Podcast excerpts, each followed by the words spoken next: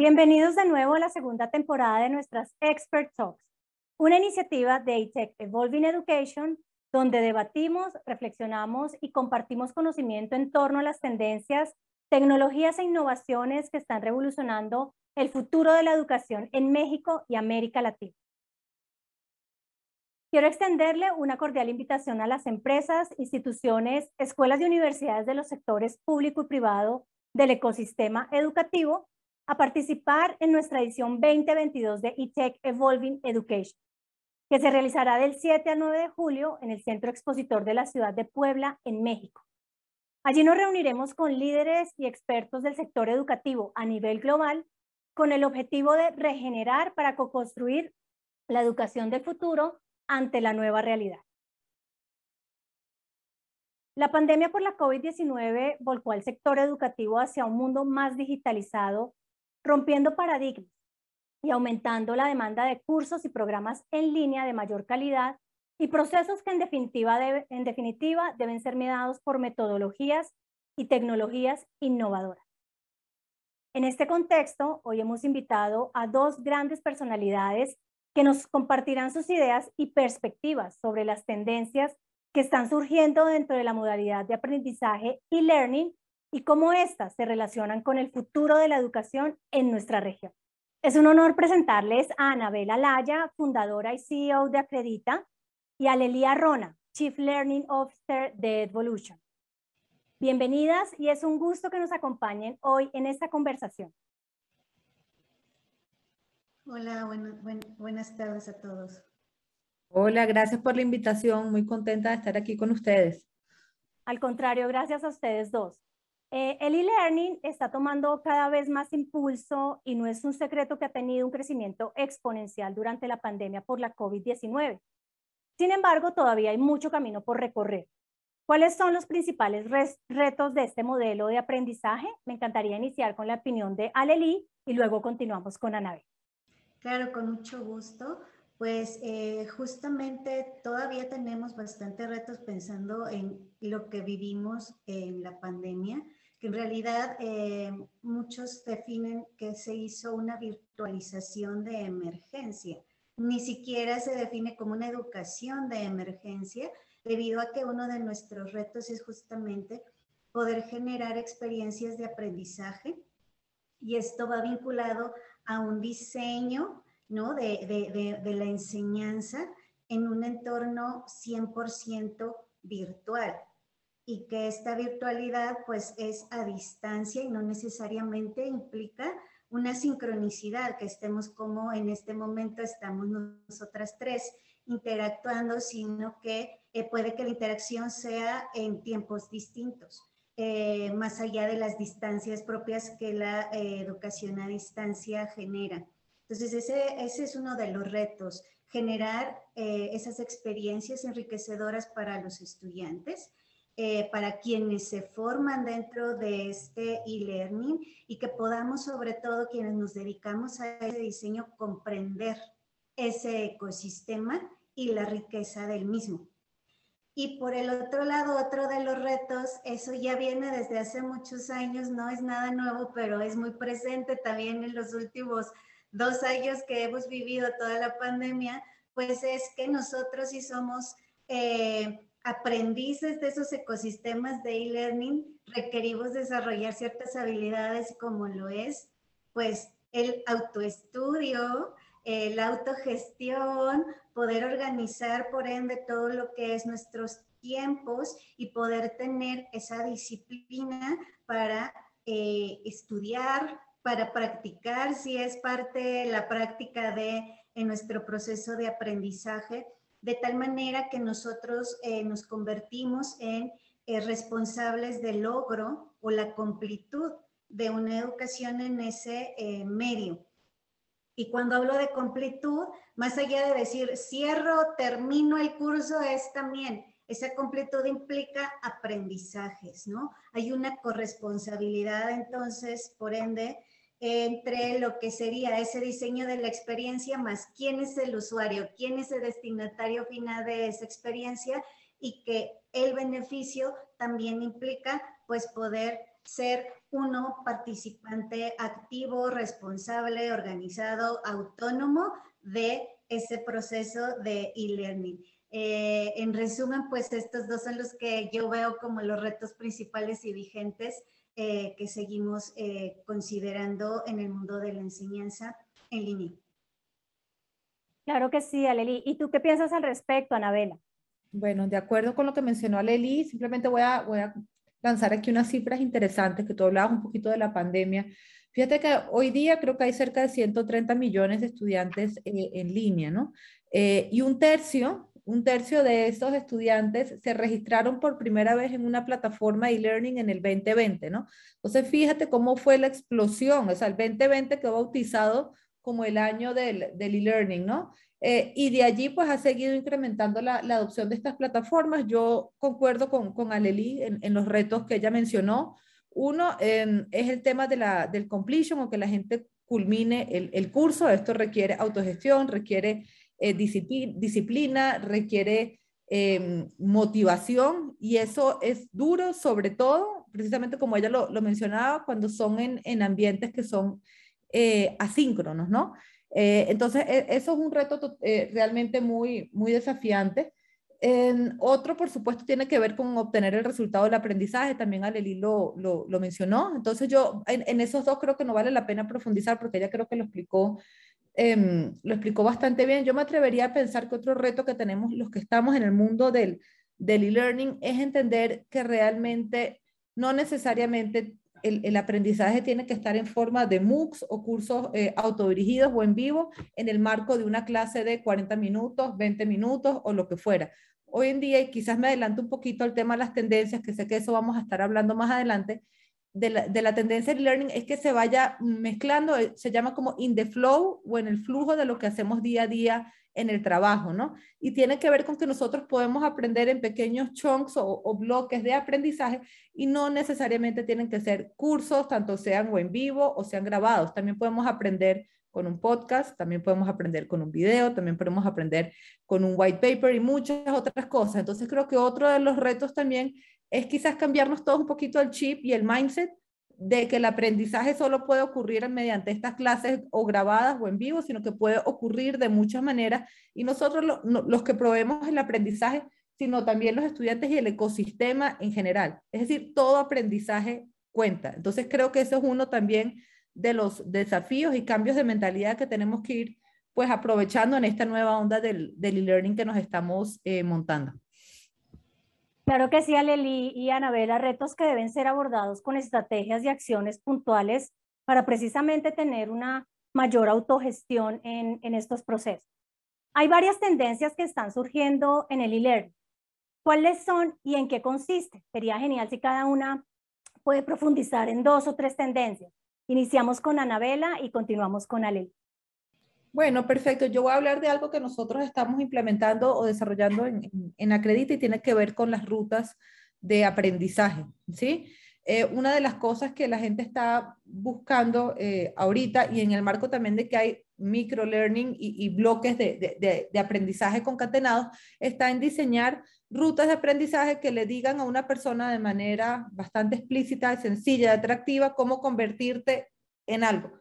Por ejemplo, cómo convertirte en líder de transformación digital y hay un Learning Pathway, un Learning Pathway que pueda estar combinando varios proveedores, varios formatos, ¿sí? varias maneras de aprender. Entonces creo que esa es una de las tendencias súper eh, importantes y que estamos evidenciando en, en el e-learning. Eh, y también me atrevería a hablar un poquito del, del microlearning. Esto ya venía de alguna manera este, tomando forma, pero creo que cada vez se evidencia más. Eh, creo que de hecho eh, si mal no me equivoco, acaba de lanzar este, unos cursos o videos micro que son de 10 a 15 minutos para aprender. Ayer salió una noticia de Duolingo, que es esta plataforma de, de, de aprendizaje de idiomas en línea que batió récord en ingresos y Duolingo prácticamente lo que hace es combinar el microlearning con la gamificación. Entonces vemos como cada vez el spam de atención no solo de los niños y los adolescentes, sino también nosotros de adultos, cada vez es más limitado, ¿no? Entonces creo que en ese mismo sentido, el microlearning atado a las rutas de aprendizaje y a la gamificación, es decir, cómo yo voy obteniendo un incentivo o un reconocimiento mientras voy avanzando por esas rutas, ayuda a que la experiencia del estudiante o del participante sea cada vez más positiva e impulsen a que precisamente la gente pueda completar los cursos, que es uno de los desafíos que estábamos hablando ahorita en la pregunta eh, anterior. Muy bien, Anabela. Y bueno, Aleli, ¿de qué tendencias nos puedes eh, hablar? justamente coincido con la primera que comentaba Anabela, porque en Evolution justamente estamos desarrollando también eh, ciertos pathways, ciertos caminos que un docente, eh, en este caso los profesionales de la educación, recorren y que ese recorrido también valida su competencia digital.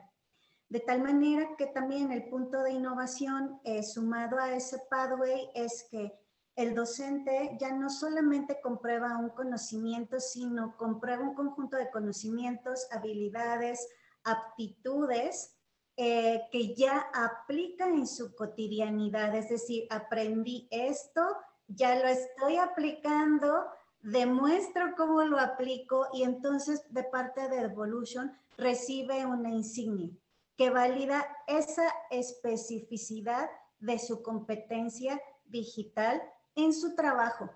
Creo que eso también es algo bastante relevante.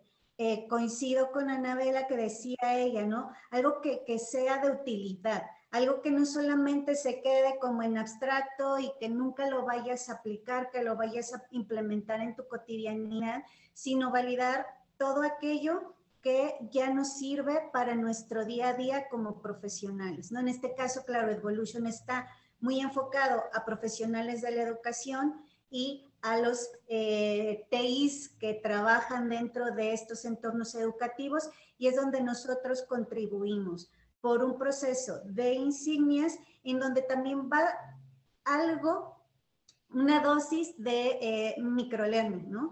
Eh, porque a final de cuentas esa insignia no valida todo el repertorio formativo que recorre con nosotros, sino solamente módulos o periodos de la formación, además de que esto también ya se está utilizando en muchas otras universidades, instituciones educativas internacionales o el mismo BID que hace unos meses pues abrió justamente su sistema de insignias para que eh, eh, eh, esas personas que se forman con ellos puedan también validar más allá de un diploma o un certificado por medio de una insignia que también tiene un metadata, es decir, tiene un código depositado en donde quien lo abre, que eso es, si tú lo compartes, es público, valida pues justamente qué competencia, qué habilidad, qué aptitud, qué conocimiento lograste eso también sirve a nivel de currículum. Ya no es, tengo el diploma y el diploma pues dice que eres licenciado en algo, que tomaste el curso de algo, sino que esa eh, microcredencial que es la insignia ya te dice, esta persona es competente en algo. Por tanto, en el mundo laboral eso es mucho más útil hasta en un proceso de selección, que tú sepas que esa persona tiene algo que valida que aplica, que implementa más allá de un conocimiento eh, en abstracto. Eh, y por el otro lado también eh, nosotros en este sentido llevamos a los docentes pues a que dentro de esta tendencia de microlearning pues sean muy conscientes de lo que van aprendiendo de la mano con nosotros y cómo eso les puede servir para expandir su propio eh, conocimiento. Completamente de acuerdo con Anabela que en este momento actual eh, tener una formación abundante en tiempo y en contenido es algo que pues eh, en la vida de cada uno de nosotros que nos gusta actualizarnos y nos gusta seguir avanzando en nuestro proceso de, desarrollo a lo largo de nuestra vida ya, ya no nos calza completamente, ¿no? El ritmo de vida ya no nos permite destinar muchas horas o mucho tiempo, digamos años, como para poder desarrollar estas habilidades o estos conocimientos para seguir trabajando y respondiendo a las necesidades de eh, nuestra cotidianidad laboral. Claro que sí, Aleli, eh, tendencias pues que estamos viendo implementadas en muchas instituciones y que requerimos flexibilidad. Qué interesante. Anabela, Acredita está revolucionando el reconocimiento de habilidades y cambiando el paradigma relacionado con la emisión de títulos profesionales.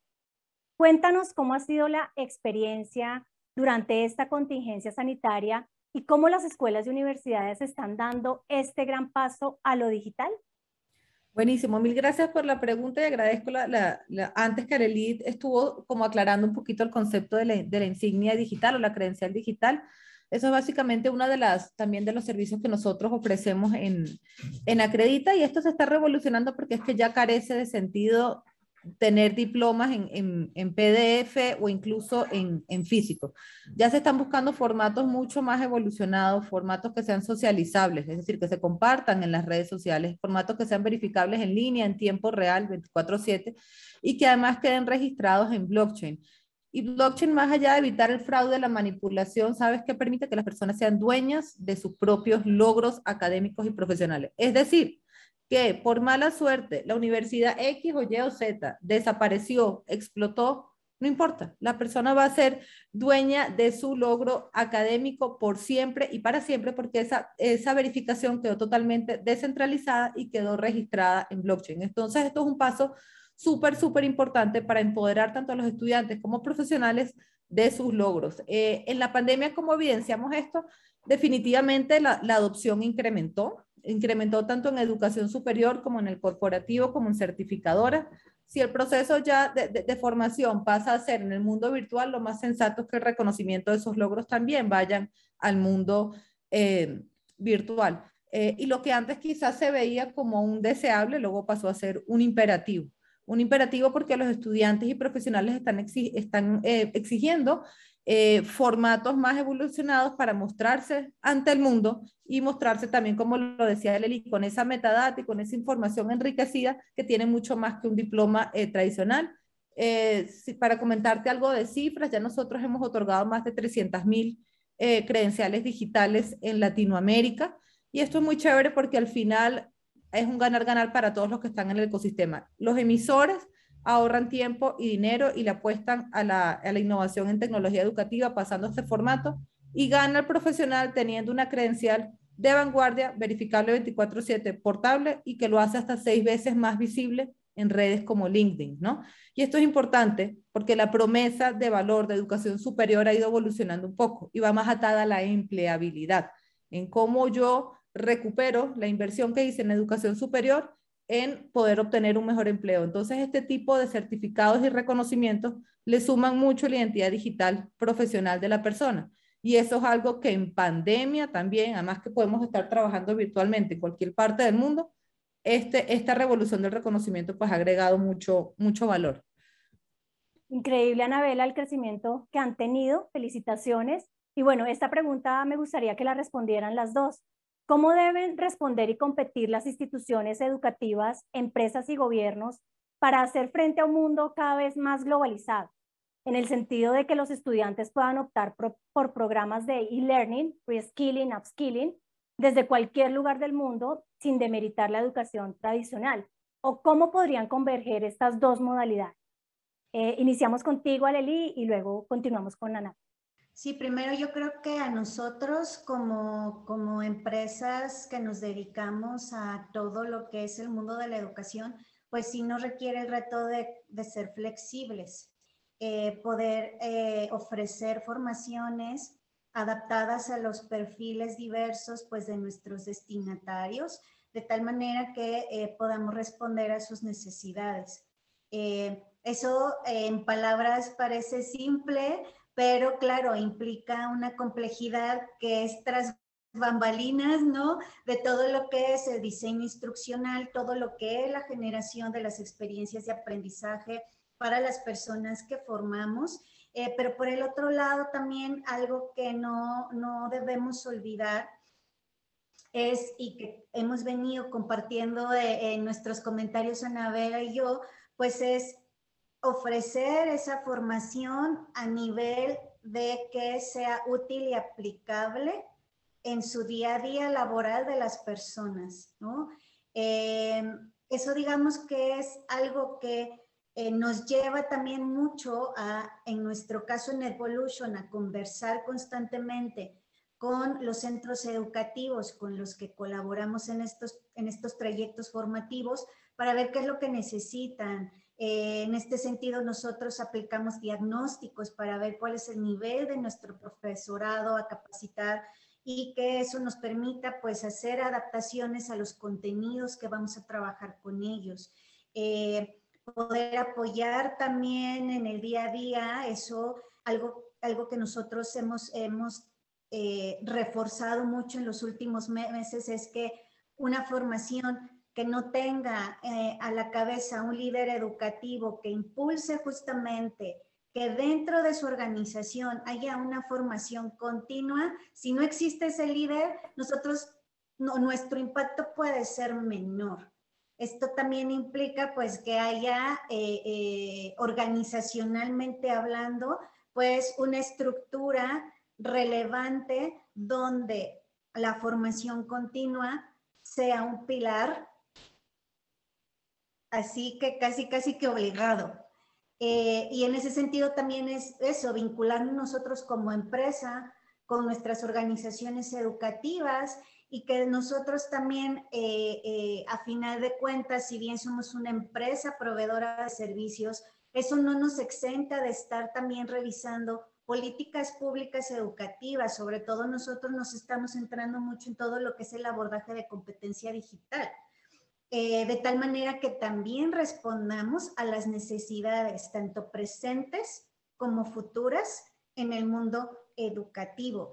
Y eso también nos lleva a nosotros a estar siempre a la vanguardia, buscando la tendencia, buscando justamente esas nuevas políticas, de qué hablan esas políticas.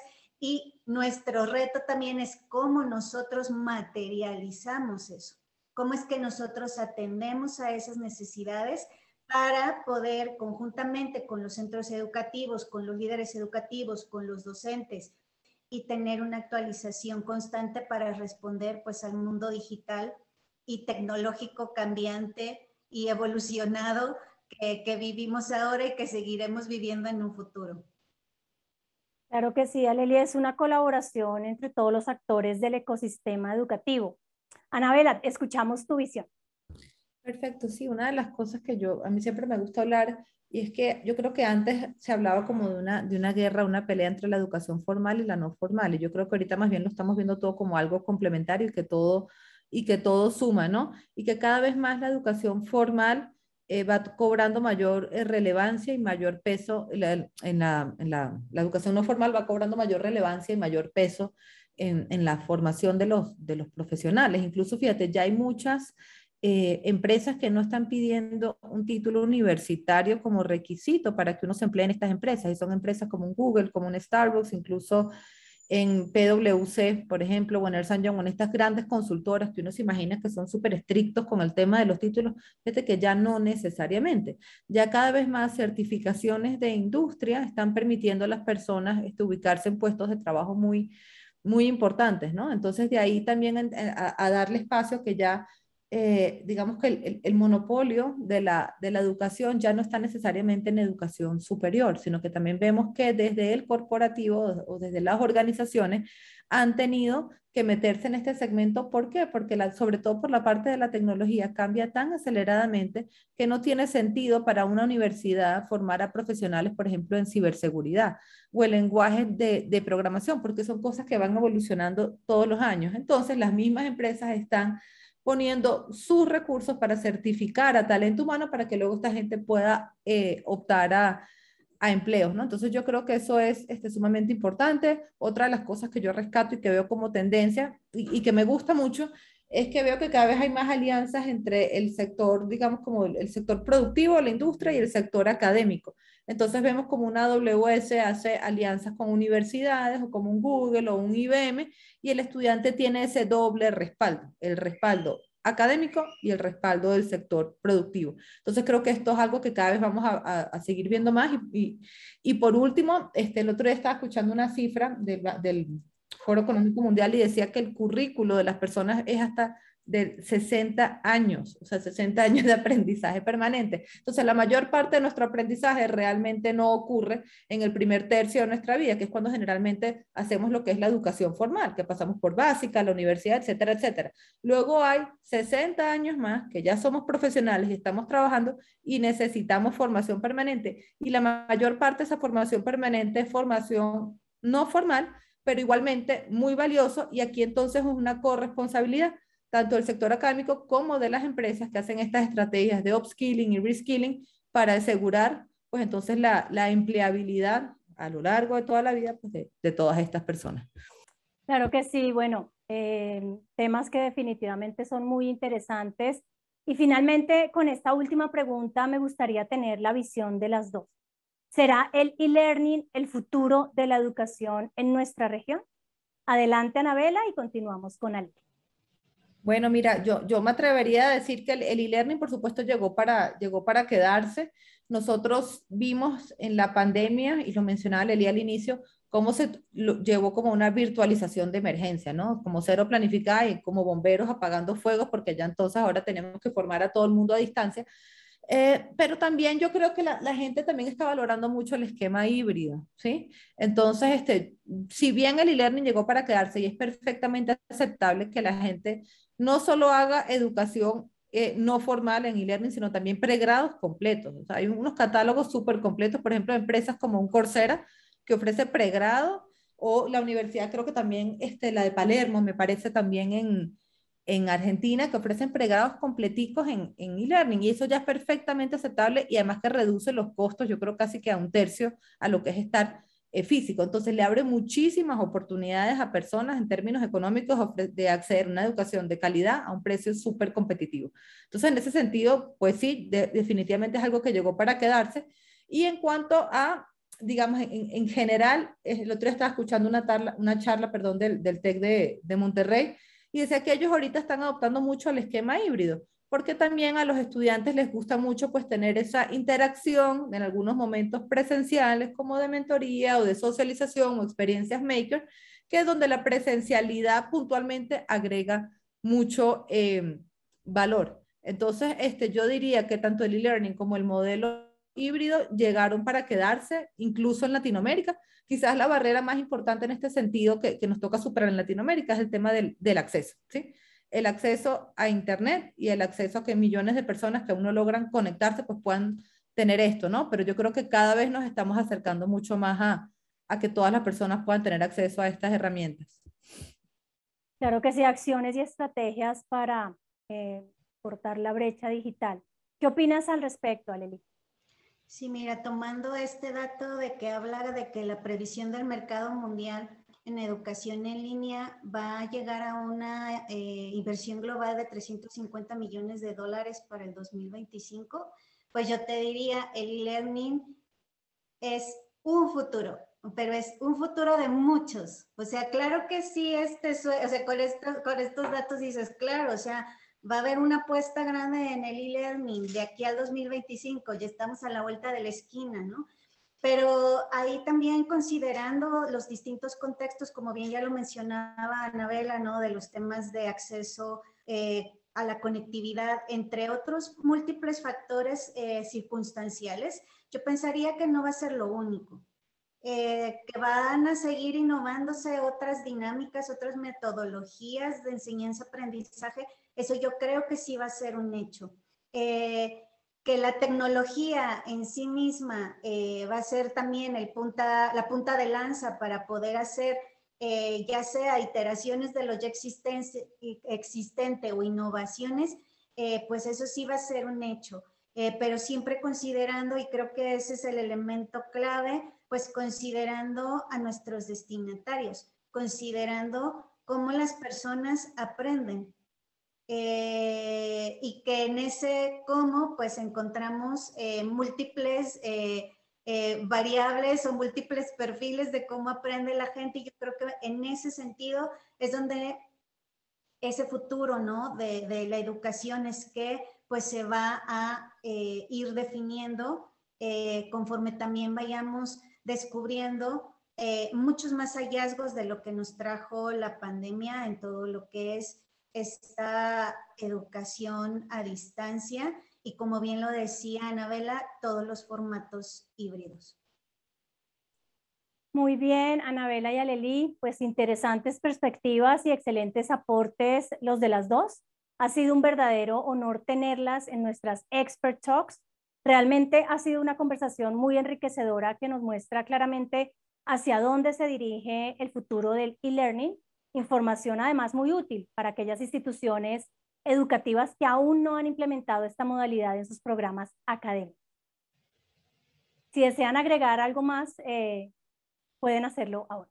Es un gusto haber estado aquí en compañía de ustedes y pues siguiendo la línea justo de todo lo que hemos estado conversando, eh, en este tipo de conversaciones también uno aprende bastante.